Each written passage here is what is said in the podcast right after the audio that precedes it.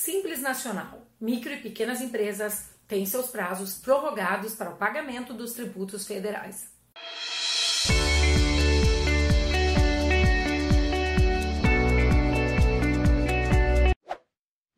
Em decorrência dessa pandemia que se alastra pelo país, o coronavírus, Covid-19, o Comitê Gestor do Simples Nacional, no dia 18 de março, editou uma resolução, a Resolução 152, que prevê a postergação, ou seja, a prorrogação, para que micro e pequenas empresas possam recolher, pagar os tributos que compreendem esse regime unificado, diferenciado e simplificado de tributação, que é o Simples Nacional.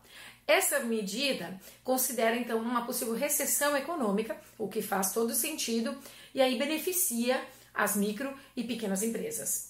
É, obrigações, por exemplo, que no mês de março deveriam ser é, feitas no mês de abril, ficam postergadas para outubro. Abril, que deveria ser compreendida então no mês de maio, fica postergada para novembro. E as obrigações tributárias com relação a maio ficam postergadas para o mês de dezembro.